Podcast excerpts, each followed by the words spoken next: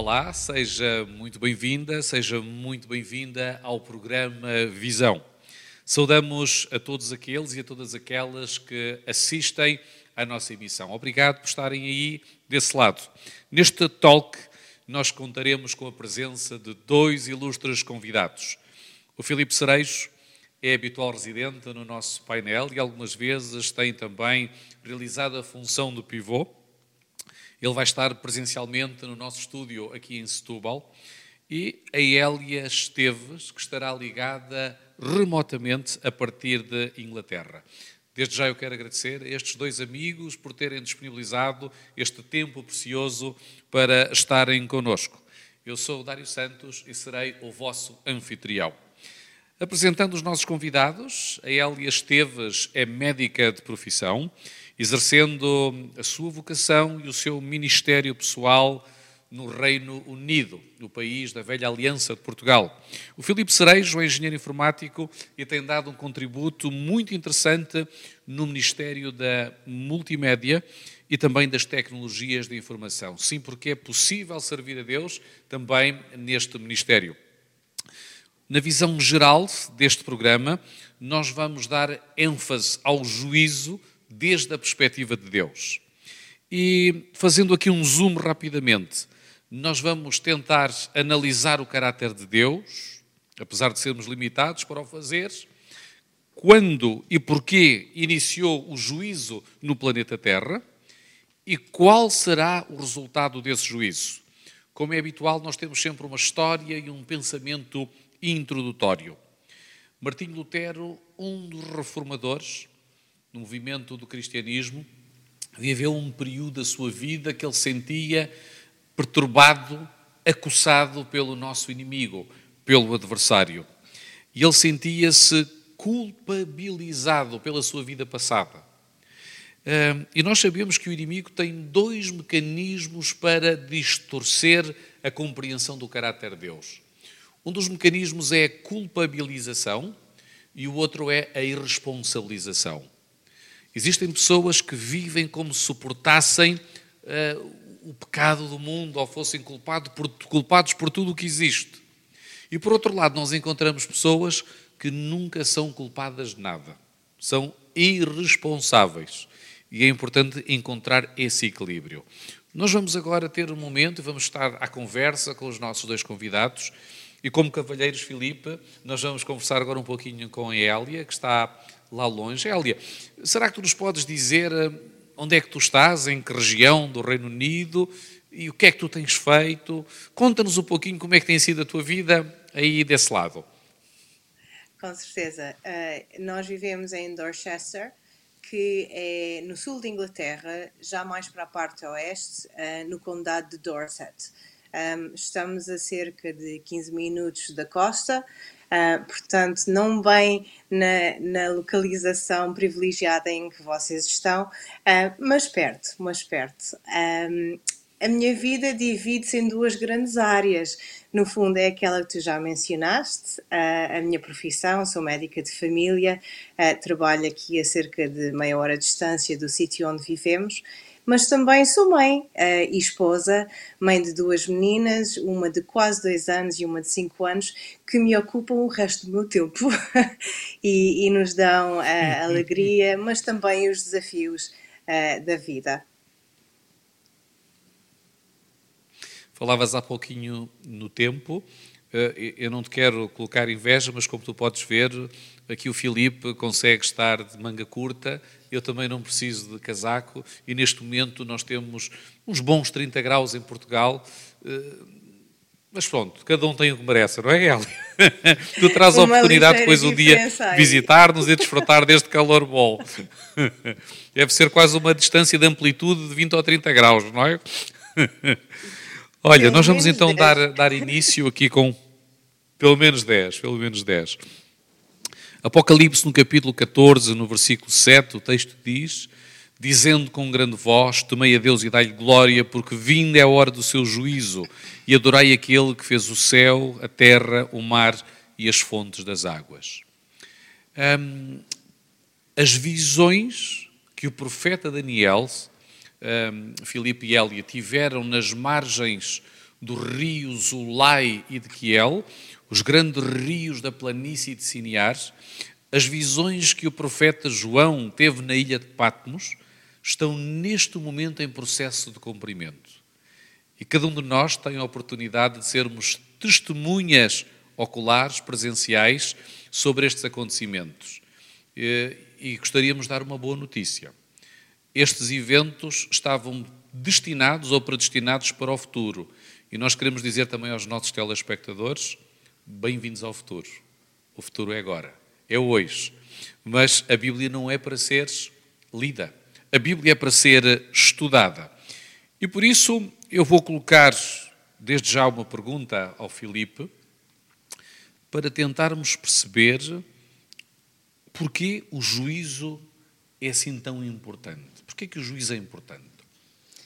Boa noite, antes de mais, Dário. Boa noite também, Hélia. Um, essa pergunta foi, penso que, um, aquela que deu asa a esta lição. Nós temos vindo a estudar este tema e já tive a oportunidade de ver algumas lições e perceber que a mensagem deste primeiro anjo, que é o que fala de juízo, é, é, mais, é mais explorada, digamos assim. E perceber a importância penso que é crucial para percebermos o que tivemos a estudar até aqui e o que vamos continuar a estudar quando olharmos para o resto que aí vem deste trimensário. Perceber a importância, eu enquanto estudava esta semana este, hum, este ponto da lição, houve uma imagem que me veio à cabeça e gostava de partilhá-la agora, que é a de um motorista. Eu imaginei assim, eh, e vou tentar explicar exatamente aquilo que, que, que, que me foi que me foi impressionado eh, pelo, pelo Espírito Santo. Um motorista que vai a uma cidade e ele tem o conhecimento que há, um, há uma destruição iminente a chegar ali àquela cidade. E o papel dele é bater porta a porta, dizer que ele traz uh, o autocarro, consegue levar as pessoas se o quiserem, um, antes que venha esta destruição final. E este motorista tem este papel que simultaneamente avisa e, e também tem o poder de dizer está ok e pode então vir a, destruição. E, e, a missão dele é então ir porta a porta uh, e fazer isto. E, e, o que é que isto tem a ver com a importância do juízo? Antes de mais dizer o seguinte, quando nós olhamos para esta pequena, esta pequena imagem, o facto uh, de haver juízo quer dizer que também houve evangelho. Eles andam lado a lado neste primeiro, neste primeiro anjo. E o facto de haver motorista que traz a salvação é, é o evangelho. O facto de haver a destruição é, é, o, é o consumar final do juízo. Um, e no meio disto parece que fica então que o que é que é este juízo? Há o consumar, há o evangelho. Onde é que fica então isto no meio, este, este juízo em si? Digamos que o juízo é aquilo que está a ocorrer, que dá aso, que faz sentido, que vai fazer, um, vai fazer com que tudo aquilo que aconteceu até ali faça sentido e com que a conclusão final também faça sentido. Penso que é isto que está em, em em, stand-by no céu, no universo, e é este motorista que, ao trazer a, a, mensagem porta a porta, vai fazer com que possa então finalmente uh, haver um juízo. Aquilo que eu quero dizer, e penso que esta a imagem que a lição nos passa, é que só pode então vir a tal destruição em final quando de facto o motorista tiver batido em todas as portas.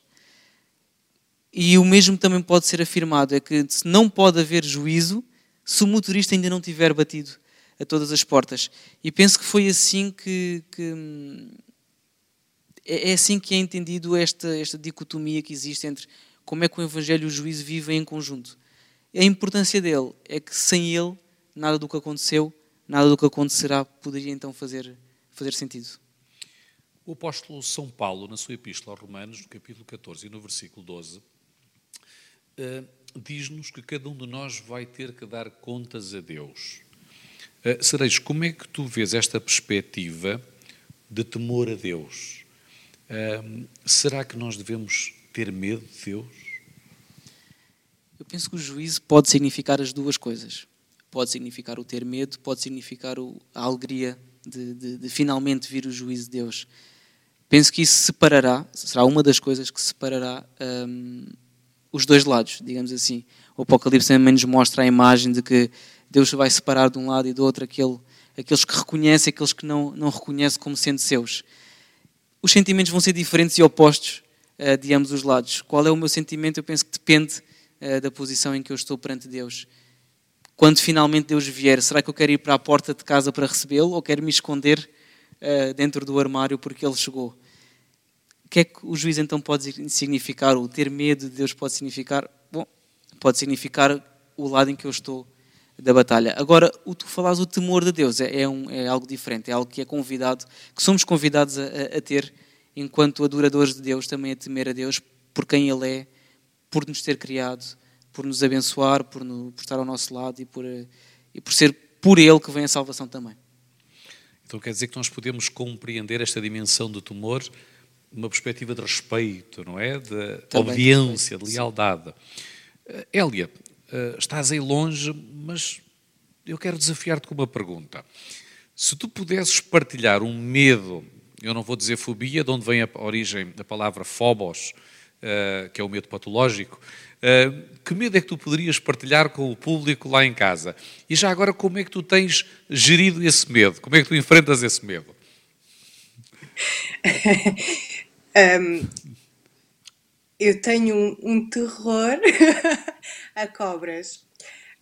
Um, a gestão não é talvez a mais saudável. Se por acaso tenho o azar de encontrar uma no meu caminho, normalmente a reação é uma reação de pânico, desata a correr, braços no ar e aos gritos.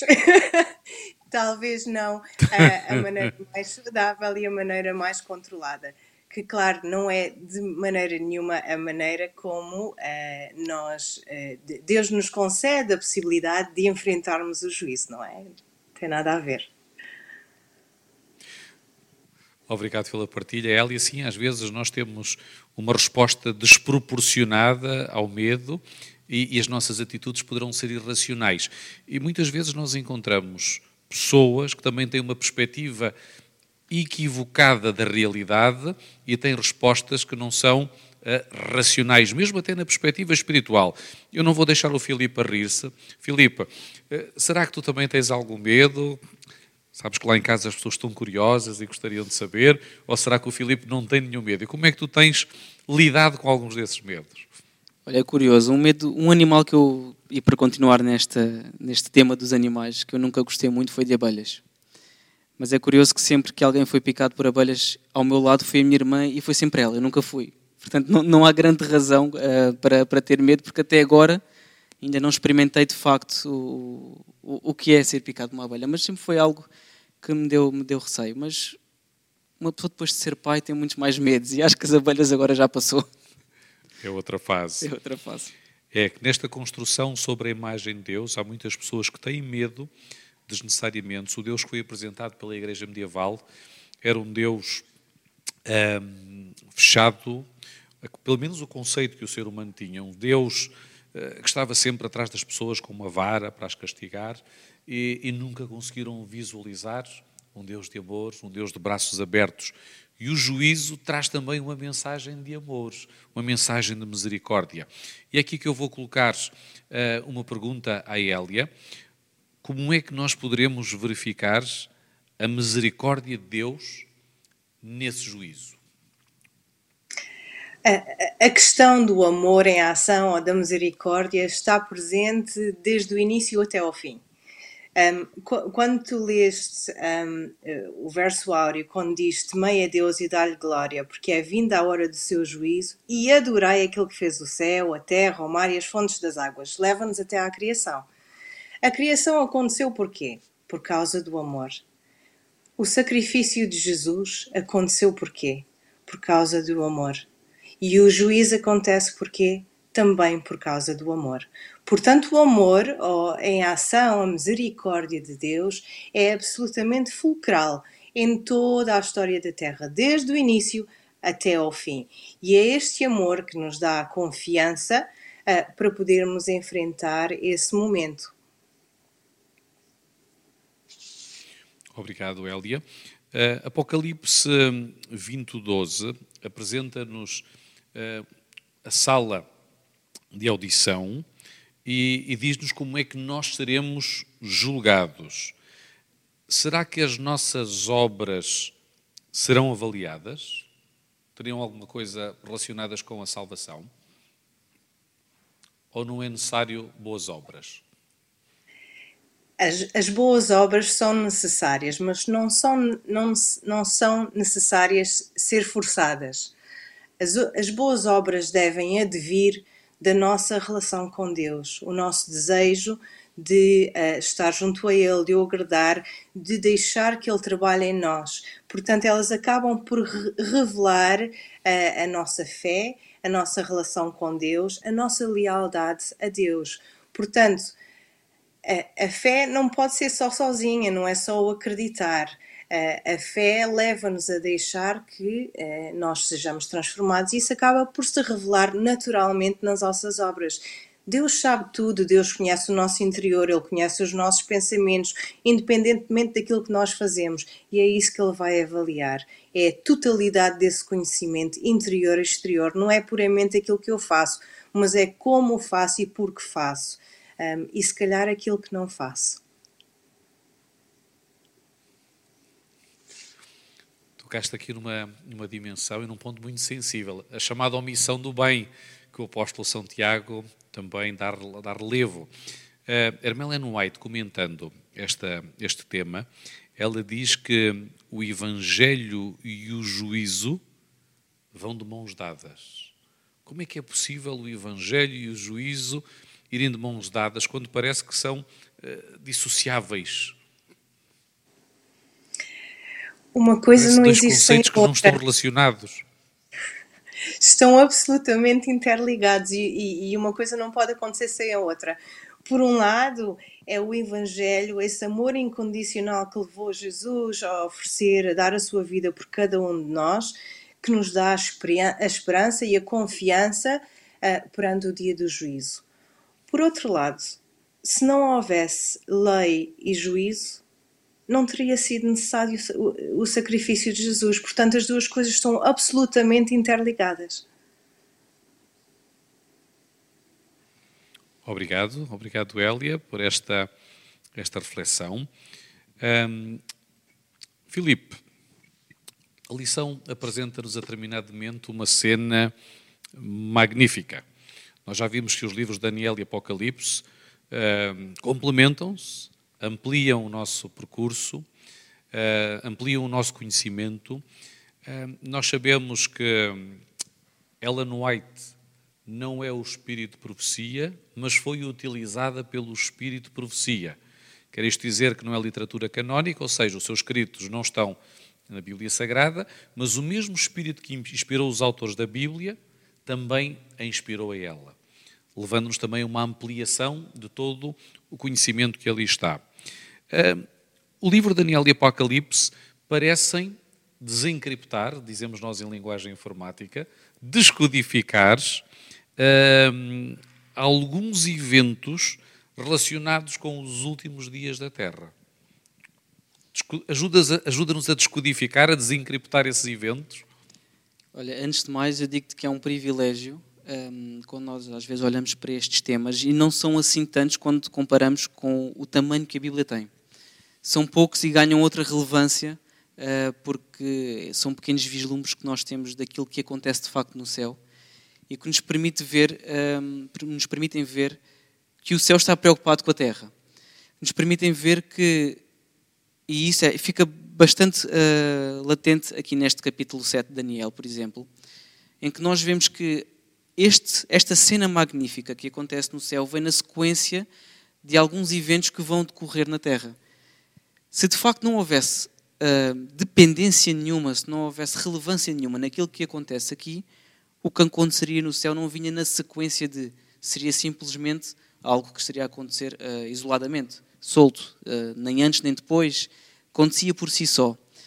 Mas é-nos colocado por Daniel esta, esta cerimónia da tomada de posse, uh, avançando aqui um bocadinho mais uh, neste, neste, neste tópico, esta, esta cerimónia de tomada de posse de Cristo como Rei, como o verdadeiro herdeiro de tudo aquilo que Deus fez, uh, faz-nos perceber que o céu de facto está mesmo interessado naquilo que acontece aqui na Terra. Os vários reinos que passaram aqui na Terra, os várias, os várias pessoas de influência e, e sem influência, todas as nossas decisões, tudo aquilo que ocorreu a forma como as nações se levantaram, como as nações foram destruídas, Agora falavas em Ellen White, estou-me a recordar de uma frase que Ellen White tem no, no, grande conflito em que isto fica bastante, bastante patente, onde ela diz que, uh, no contexto da Revolução Francesa, que Deus tinha grandes bênçãos destinadas àquele país.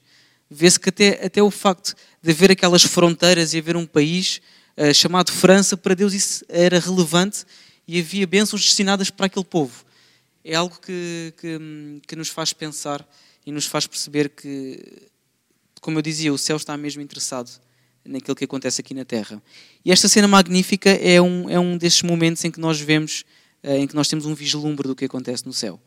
É, são, são poucos versículos, porque nós sempre que vemos este, este, este tema dá vontade de saber mais, uh, dá vontade, de, ao vivermos nestes últimos dias e termos a, a revelação de, de, praticamente toda a Bíblia, ou, ou testemunharmos tudo aquilo que ela prometeu que iria ocorrer, dá-nos sempre vontade de saber mais e de querer, de querer estar, estar eh, mais conscientes de todos estes passos. E aqui sim, foi, foi esta cena magnífica que ocorreu, uh, o ancião de dias que se sentava no trono celestial. Antes, antes de chegar a essa cena do trono, sim. Filipe, deixa-me colocar-te uma questão. Uh, os capítulos antecedentes, Daniel 7, Daniel 2, nós vemos então um desdobrar, não é, da profecia com vários reinos.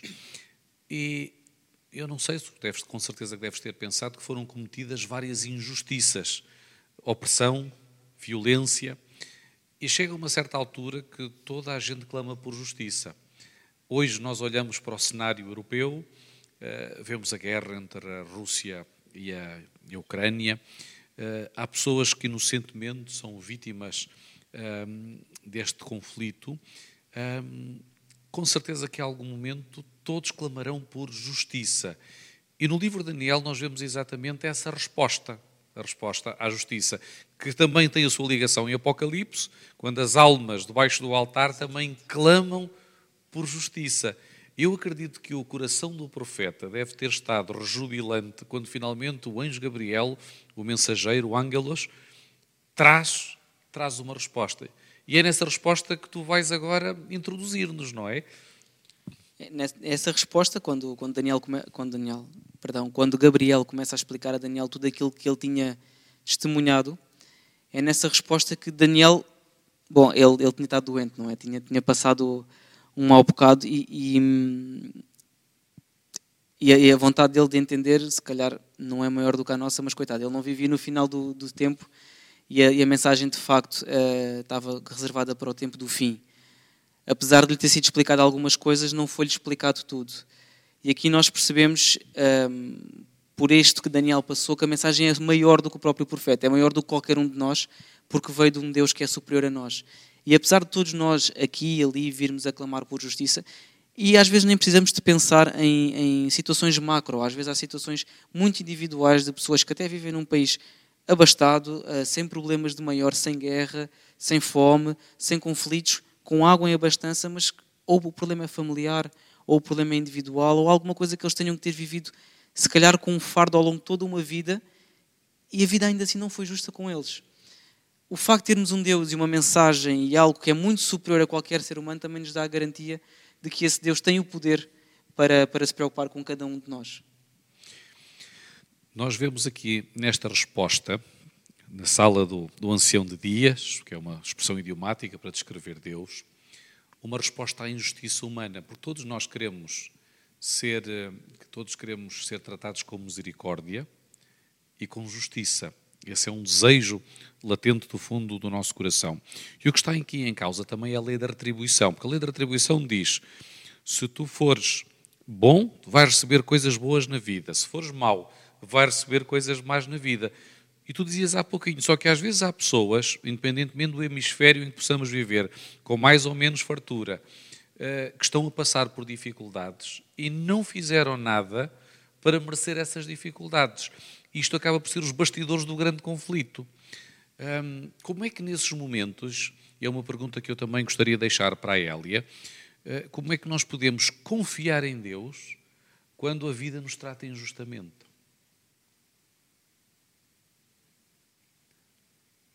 Não sei se Elia queres, queres ser tu primeiro a responder, se não do Filipe.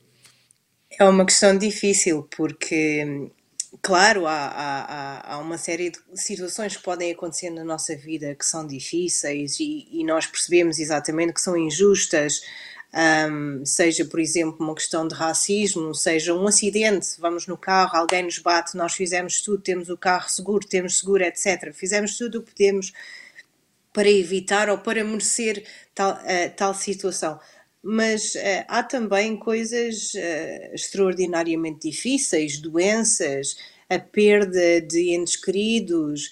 Um, o Filipe falou há bocado nos filhos. Um, um filho doente, um, um, filho que morre ou fica incapacitado de, de forma brutal, é muito difícil um, perceber uh, nessa situação o porquê. Um, e aquilo que, que, que eu penso que nos, nos ajuda a, a sobreviver, a, a, passar uma situação dessas, é a fé de que Deus está acima de tudo isto, de que Deus tem o poder de nos suportar, de nos ajudar durante todo esse período e que vai haver um fim. E vai haver um fim em que haverá finalmente a justiça em que finalmente a, a verdade vai vingar, em que finalmente não vai mais haver dor, uh, nem morte, uh, nem o sofrimento com que nós temos de lidar.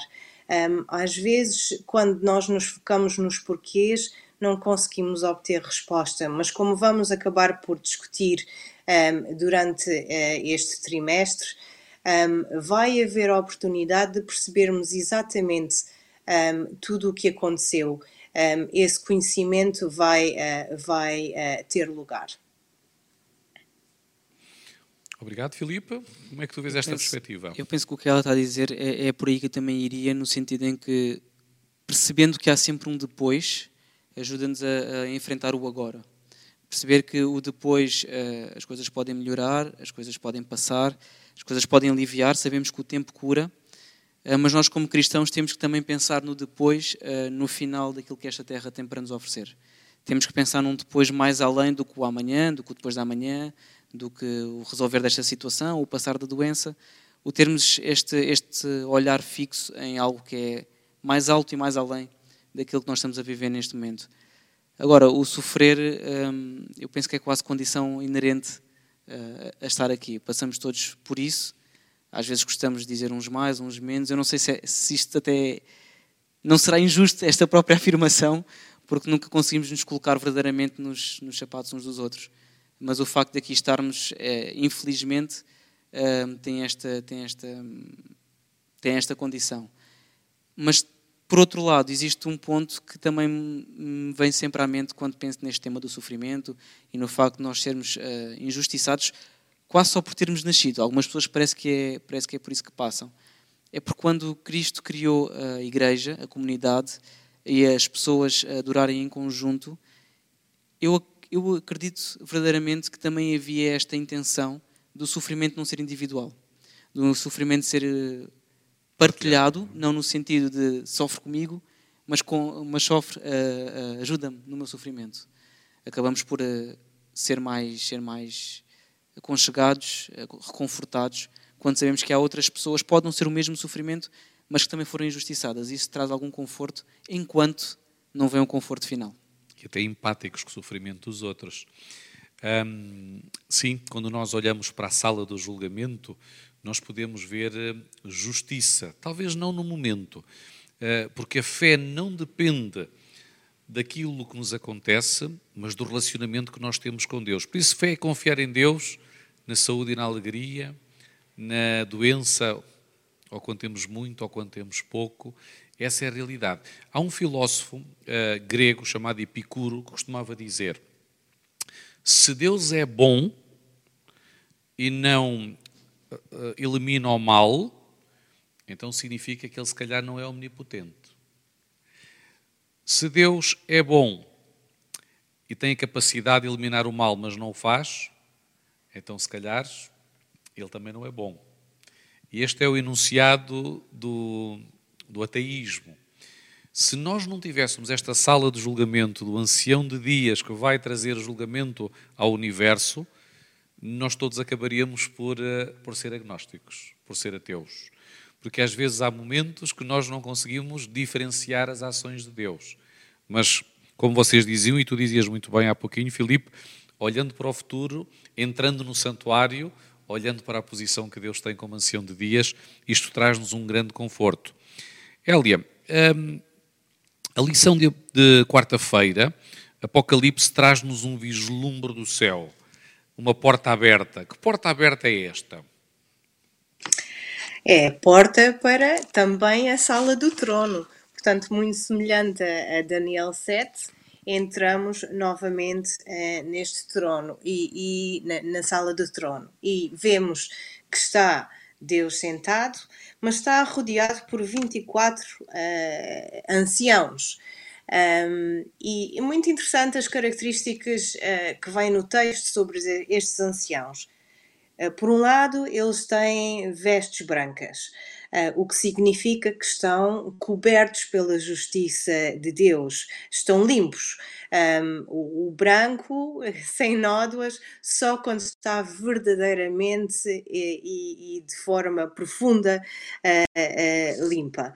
Um, por outro lado, tem coroas de ouro, e essas coroas uh, de ouro significam que eles venceram esta batalha contra o mal.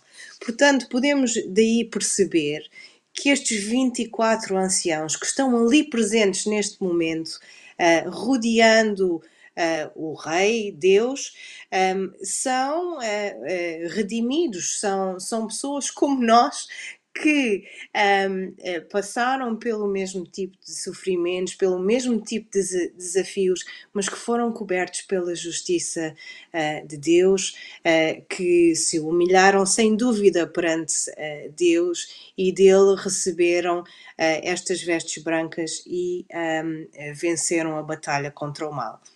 portanto, um vislumbre dessa, dessa sala do, do trono. Deve ter sido uma visão, Elia, extraordinária.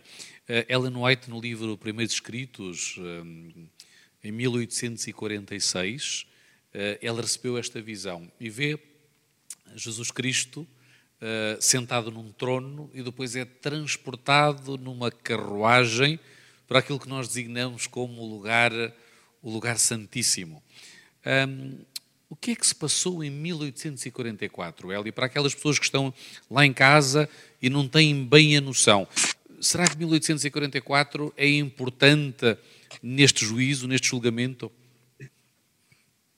É, é, é, extremamente importante e vamos falar mais disso na próxima semana. Um, mas uh, 1844 um, é, é, uma data que nós vamos estudar um, o, exatamente o porquê desta data, porque a Bíblia precisa e diz-nos uh, especificamente, mas é o início deste tempo do fim, deste juízo, deste uh, dia da expiação. Portanto, este tempo em que nos é dada um, a oportunidade de nós um, olharmos para o nosso coração com os olhos uh, de, de, Deus e percebermos aquilo que uh, deve ser mudado, um, que uh, arrependermos dos pecados que temos a arrepender, deixar que Ele trabalhe em nós, mas que façamos um compromisso sério, um compromisso que tenha efeito dentro e fora de nós e que nos leve exatamente depois um, a sermos, a termos também as vestes brancas. Obrigado, Hélia. Tu evocaste aqui então um ponto muito importante que é o tempo do fim. 1844 é o tempo do fim, que é também o início do Yom Kippur. Na realidade, não sei se, Filipe, tu conseguias dar assim umas pinceladas muito rápidas sobre o que é que se passava no Yom Kippur, que vai ter este comprimento escatológico a partir de 1844. O que é que acontecia nesse período? É, esse, esse, esse, período, esse dia, era um dia uh, no, no, santuário, no cerimónio, no todo o cerimonial do santuário que Israel tinha, em que todos os pecados que eram levados pelo povo, todos os sacrifícios que eram feitos e que transportavam os pecados da, da pessoa uh, para o templo, um, nesse dia eram retirados do templo e o templo era purificado. Eles eram colocados uh, no, no bode de Azazel, que era lançado para o deserto. Isto, tudo isto tem um simbolismo que escatologicamente depois fará o seu sentido. Uh, não sei se as lições uh, vão, vão aprofundar, mas é um tema que nós, como adventistas do sétimo dia, como cristãos, deveríamos ter bem presente e bastante, bastante hum, detalhado na nossa mente, porque é todo, todo o ritual que acontecia na altura terá o seu cumprimento agora escatologicamente nos tempos do fim. O Yom Kippur era isto, era este dia em que o sumo sacerdote entrava no lugar santíssimo e fazia a purificação do santuário. E é isto que nós estamos a falar que Jesus uh, foi o único encontrado digno de o fazer por nós no céu. Muito bem, muito interessante. Então, se nós neste momento estamos a viver o Yom Kippur, haveria na altura uma atitude do povo de Israel. Que atitude era essa e que atitude nós devemos ter neste momento que estamos a viver o Kippur escatológico? É, há, há, da mesma forma como existe uma, um paralelismo entre o que acontecia e o que acontece em termos de eventos, a atitude deve também ser paralela. O, qual era a atitude do povo, qual era a nossa atitude? Eh, a atitude era de, completo, de completa solenidade, não havia trabalho nesse dia, apesar de, eu não sei ao certo, não calhar sempre a um sábado. Um, penso que não calhava sempre a um sábado, por ser sempre o mesmo dia do ano, mas esse dia também não se trabalhava, também não era dia de trabalho, e era um dia em que todas as almas, todas as pessoas deviam se hum, congregar e, e estar uh, reverentemente perante Deus, confessando os seus pecados. E, hum, bom, eh, Deus era, era o, o, o, principal, o, sujeito principal de, de cada frase uh, que, que ocorresse naquele dia. Que momento sério, não é, Filipe? E muitas vezes nós banalizamos o tempo que estamos a viver. Somos uma geração privilegiada, dizíamos no início deste programa que vivemos no tempo do fim, estamos no futuro, o futuro é agora e que deveríamos estar a preparar a nossa salvação com temor e com tremor, como diz a Bíblia. Nós vamos aqui à, à última lição, quinta-feira, e a lição de quinta-feira apresenta-nos Jesus como o Cordeiro de Deus sendo digno. E tu já deste algumas pinceladas eh, sobre isto. Porquê é que Jesus é digno e não poderá ser outra criatura? Um anjo, por exemplo, ou um homem iluminado que tenha vivenciado, tenha vivido aqui nesta terra? Isso é, isso é um raciocínio que eu lembro-me em tempos, há alguns anos, ter aqui na igreja com uma pessoa que eh, hoje é batizada. E essa pessoa ter esta dúvida, dizer porquê é que tinha mesmo que ser Jesus a vir à Terra morrer por nós? Porque se qualquer outro ser é importante para Deus e a morte de qualquer outro ser celestial teria o seu impacto, porque não haver um anjo especial que o fizesse e não Jesus? Porque é que só Jesus é que cumpria esta, este, este papel e só Jesus era digno? Um, e, e, ao discutirmos este tema, nós falávamos e acabámos por mencionar a lei. A lei que é o caráter e a expressa imagem de Deus, e Jesus, sendo Deus, só alguém que a tivesse uh, implementado não podemos dizer implementado, porque a lei de Deus não é implementada da mesma forma como as leis na Terra. A lei é Deus e Deus é, é a lei. Mas só uma pessoa que estivesse nesta posição é que também poderia mostrar como cumprir uh, na posição de ser humano, e a sua morte era a única que era suficientemente capaz de espiar e de, de nos colocar novamente numa posição uh, elevada de não pecadores. E na responsabilidade, da responsabilidade da criação, quem é que era o responsável da criação? Bom, o responsável no ato foi Jesus Cristo, uh, na vontade foi Deus. Então, se Jesus era o responsável pela criação, teria ele que assumir essa função também. Também teria que assumir a e, função. E o, nosso, e o autor da lição diz-nos, inclusive, é que um dos anciãos vai dizer-lhe que é o leão da tribo de Judá. É o único que pode abrir o livro. Como é que nós podemos compreender Jesus Cristo como o cordeiro e o leão? Isto é uma imagem, parece antagónica. O cordeiro, porque foi aquele que foi morto, isto está completamente uh, intrusado naquele que é o simbolismo do santuário, onde o cordeiro era morto pelos pecados uh, da pessoa e era a forma de transferir uh, os pecados para, para o santuário. Era o substituto. Cristo foi o nosso substituto na cruz. O leão, leão de Judá, porque foi o único que venceu e que foi capaz de levar então o povo à vitória só por meio de Cristo e só por meio dele capaz de nos levar novamente uh, para o nosso prima, lugar primário. Ele é que luta por nós. Uh, Elia, antes de nos despedirmos, será que o propósito deste julgamento é descobrir quão maus nós somos? Não, de maneira nenhuma, não é. Ou terá outro é propósito? Tem outro propósito, sim, Dário. É, é o propósito de revelar o bom que Deus é, a justiça de Deus, a verdade um, e aquilo que Ele fez por nós, como Ele se esforçou com cada ser humano, fez tudo o que pôde para nos dar uh, essa salvação. A única razão um, que, que, poderá levar a, a, nós não estarmos com as vestes brancas, como já se falou, será se nós repetidamente não o quisermos, porque por Ele, por Deus, estaremos todos presentes. Obrigado, meus amigos, obrigado, Hélia, por ter estado ligada nesta emissão, pela tua disponibilidade. Obrigado, Filipe. Um, nós vimos que o juízo revela a bondade e a misericórdia de Deus. Na cruz, a justiça e a misericórdia de Deus beijaram-se. Mas no juízo nós continuamos a ver o amor de Jesus. E vamos perceber que no final deste conflito, nenhum justo sofreu em vão. Por isso, eu quero desafiá-lo lá em casa a continuar a esperar nele, sendo leal e fiel, porque vai valer a pena. Marcamos encontro na próxima semana para mais um estudo aprofundado do programa Visão. Até lá.